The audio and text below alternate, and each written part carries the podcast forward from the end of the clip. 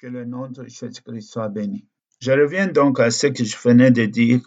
La parole de Dieu pour nous encourager, la parole de Dieu pour nous fortifier, pour nous assurer, car de temps en temps, bien que nous marchons, mais de regarder les traces, comment nous avons marché, quelle a été la journée d'hier et comment nous nous sommes comportés aujourd'hui, tout en implorant le Seigneur que le jour de lendemain qu'il appartient encore, qu'il puisse nous faire passer dans, les, dans de meilleures dispositions, que ce soit dans nos pensées, paroles ou dans les actes, que nous n'allons pas attrister le Saint-Esprit.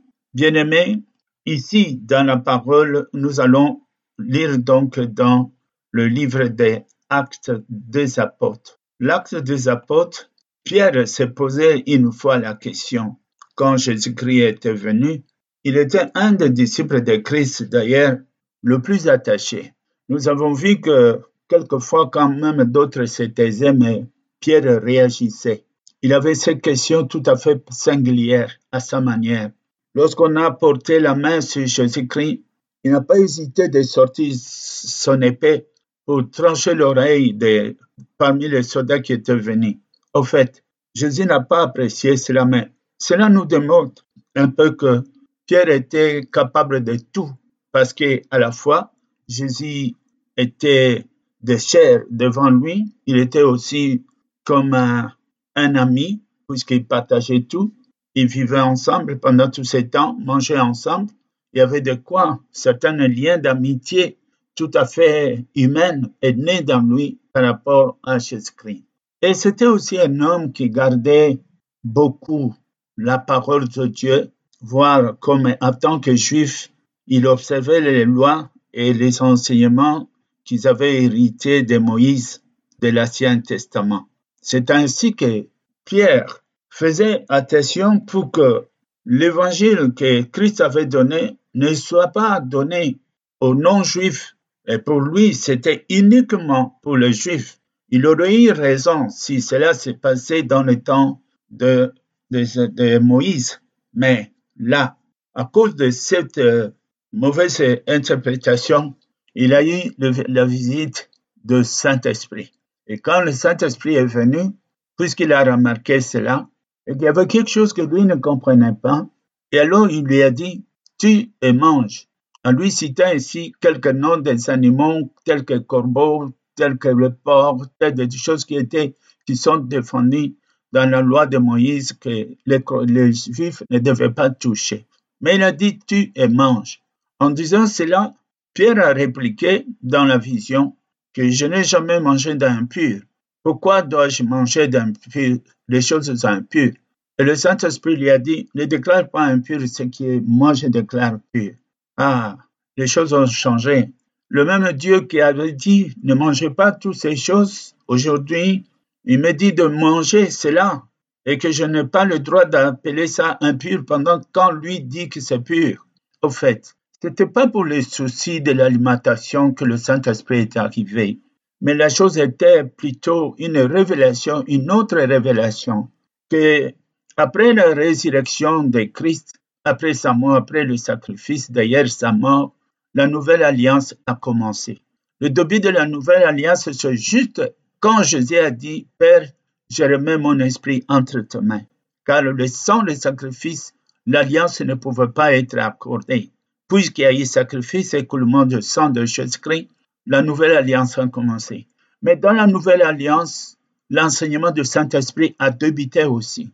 Et cet enseignement, maintenant, voulait faire comprendre à Pierre, et Pierre transmettrait ça aussi aux autres apôtres, que ce n'est plus seulement pour les Juifs seulement, mais c'est pour les nations, pour chaque âme qui cherche la vérité, chaque âme que le Seigneur appellera pour conduire vers la parole de Christ doit être acceptée et considérée comme un disciple de Christ, comme un enfant de Dieu. Et à ce moment, Pierre a reçu ce message, mais les autres apôtres ne l'avaient pas reçu.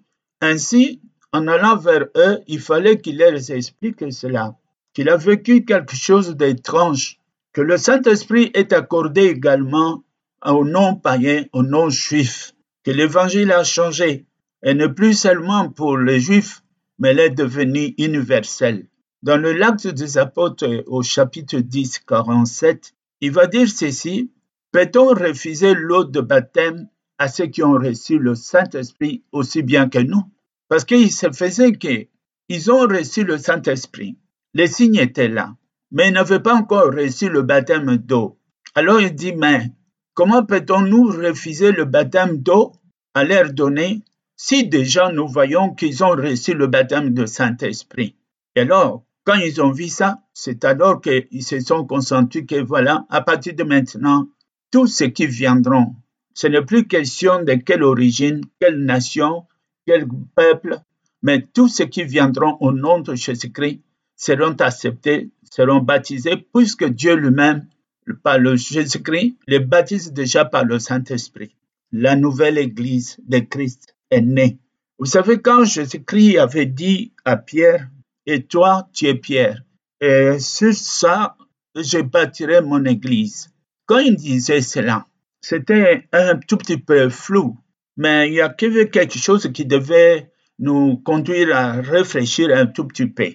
Quand Jésus est venu, il y avait des synagogues, il y avait des croyances, il y avait le pharisianisme, il y avait les sadducéens, il y avait aussi les gentils, il y avait tous ces gens-là, c'était une culture, c'était des doctrines. Bien qu'entre eux, il y avait certaines divergences, mais croyaient tous en Dieu. Les synagogues, on pouvait les appeler aussi des églises visibles, puisque le mot église signifie en réalité un ensemble de personnes pour un but bien précis, pas forcément l'église de Christ. Tout est église quand on se met ensemble et que pour un but c'est pourquoi il y a des églises païennes, il y a aussi l'église de Christ. Mais quand on l'église de Christ, on n'avait pas encore saisi le vrai sens. Et quand maintenant Jésus va dire, je vais bâtir mon église, en mettant ces pronoms mon église, ces pronoms possessifs qui dit ça c'est à moi, c'est-à-dire il a nié les autres.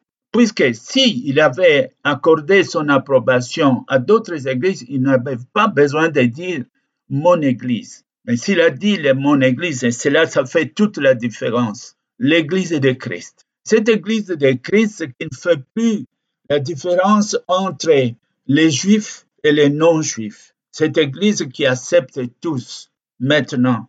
Si on regarde la chose comme telle, Jésus, à son temps, n'avait pas construit une telle telle maison, un bâtiment quelconque pour s'attacher à ces bâtiments comme des synagogues comme un exemple ce qu'on lui a montré à Jérusalem. Regarde quelle fondation, quelle construction. Mais il avait dit, il ne restera pas ici Pierre, seul Pierre qui restera debout, car tout sera renversé. Oui, cette église-là, si nous appelons ça comme ça, cette synagogue, ce temple qui était de Jérusalem, aussi bien d'autres, comme nous pouvons voir énumérés ici dans les épîtres, l'église de Rome, l'église de Corinthe, l'église de Galate et tout ça. Si aujourd'hui vous allez là-bas, peut-être qu'il y a des signes, on dit qu'ici était Paul, Paul, mais l'église comme telle, celle-là qui était avec Paul, cette église-là, on ne la voit plus. On ne la voit plus parce qu'elle n'était pas une église visible. L'église de Christ est une église plutôt invisible à l'œil mais visible dans l'esprit. Elle est l'église des ensembles de tous ceux qui ont crié en Jésus-Christ et dans lequel le Saint-Esprit habite en eux comme temple. Ils sont devenus eux-mêmes la maison de Dieu, le temple saint de Dieu, une habitation de Dieu en esprit, comme le Seigneur le répétera plusieurs fois au travers de ses serviteurs. C'est cette église-là.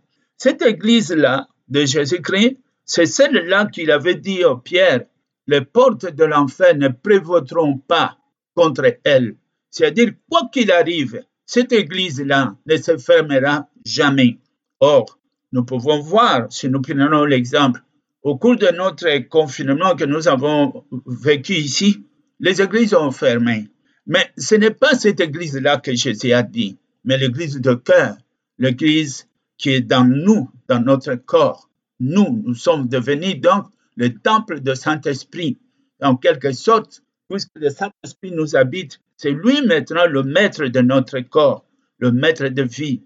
La parole de Dieu nous dira en Corinthiens 6, 19 que nous ne nous appartenons point à nous-mêmes à cause de cela. Donc nous sommes de Dieu, nous sommes de Christ. Cette église-là, personne ne pourra fermer. On peut te mettre en prison, on peut te mettre sous le sol, on peut te placer n'importe où, mais notre âme est libre, nos cœurs sont libres, notre esprit est libre et nous pouvons communiquer avec Dieu à tout moment. C'est cette église-là, c'est l'église, l'épouse de Christ, c'est l'église de l'enlèvement que nous devons comprendre. Par contre, ce n'est pas une église d'orgueil, elle ne se vante pas. Ce n'est pas une église qui critique les autres. Ce n'est pas une église aussi qui se bat qui se venge, qui participe à des combats de religion comme on, le voit très souvent. Non, ce n'est pas cela. C'est une église humble, qui est l'église le modèle, qui suit le modèle de la vie de notre Seigneur Jésus-Christ, qui comprend le faible, qui comprend aussi ceux qui ne connaissent pas encore la vérité. C'est une église intercesseuse pour les autres. Et nous faisons tout pour que tous puissent parvenir à la vérité afin qu'ils puissent être sauvés. C'est une autre église, l'église de Christ. Celle-là, nous n'avons pas besoin de papiers, nous n'avons pas besoin d'autorisation. Il n'y a pas d'autorisation à faire, il n'y a pas de papiers à faire, car c'est un don de Dieu. Elle vient de Dieu et personne ne pourra s'opposer contre elle. C'est l'église dont nous parlons maintenant, c'est celle-là. Et c'est lui qui sait qu'il est dans cette église. Le premier signe qu'on peut remarquer en lui, c'est l'amour.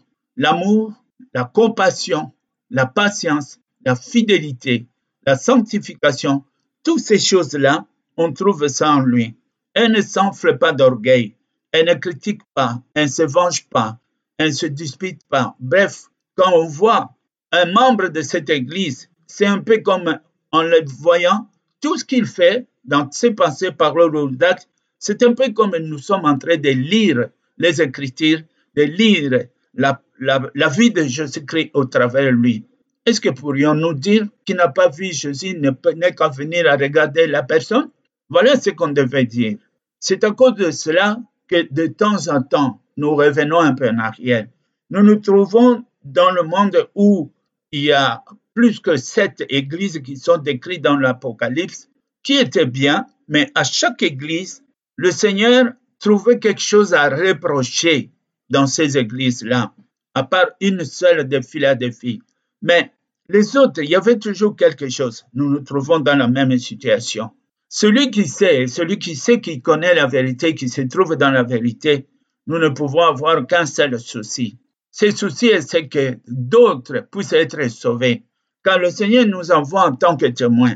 Il nous donne la force et la puissance du Saint-Esprit pour chasser des démons, pour prier pour les malades, pour leur guérison, pour témoigner notre évangile que cela ne vient pas de nous, ce n'est pas une fabrication, machination des hommes, mais elle est une révélation de Dieu, une ordonnance descendant de Dieu lui-même que nous sommes en train de confesser. Et pour cela, le Seigneur met son cachet dans nous, de manière à ce qu'après chaque parole de tout ce que nous allons dire, cela accompagné par le sceau du Saint-Esprit qui confirme alors pour dire, ainsi dit l'Éternel. Que le Seigneur soit béni.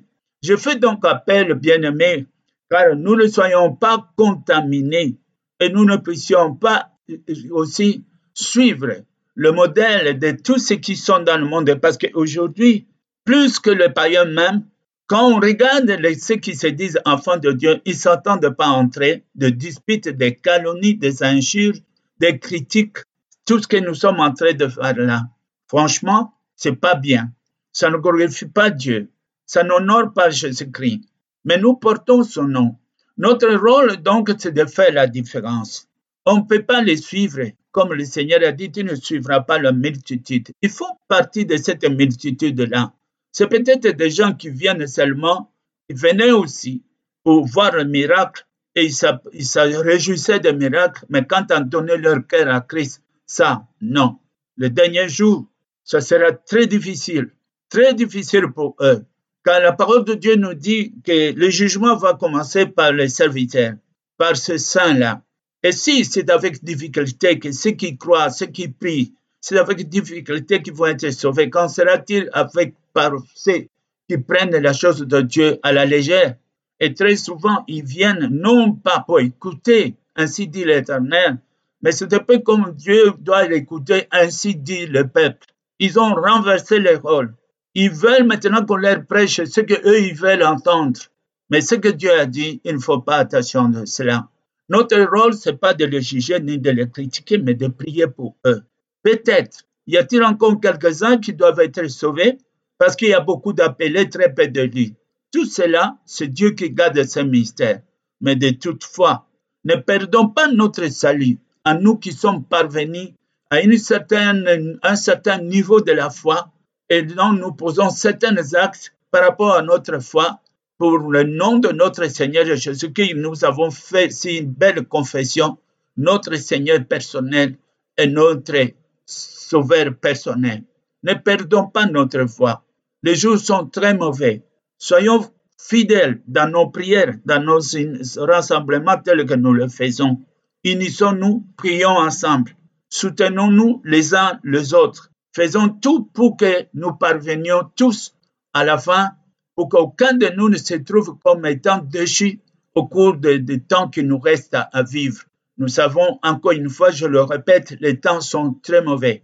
C'est le moment maintenant de prendre le temps de s'asseoir avant de parler, de réfléchir, avant de voyager, de réfléchir, avant de poser n'importe quel acte, de réfléchir pour que nous ne nous trouvions pas croyant en train de faire du bien alors que nous faisons quelque chose qui n'honore pas Dieu.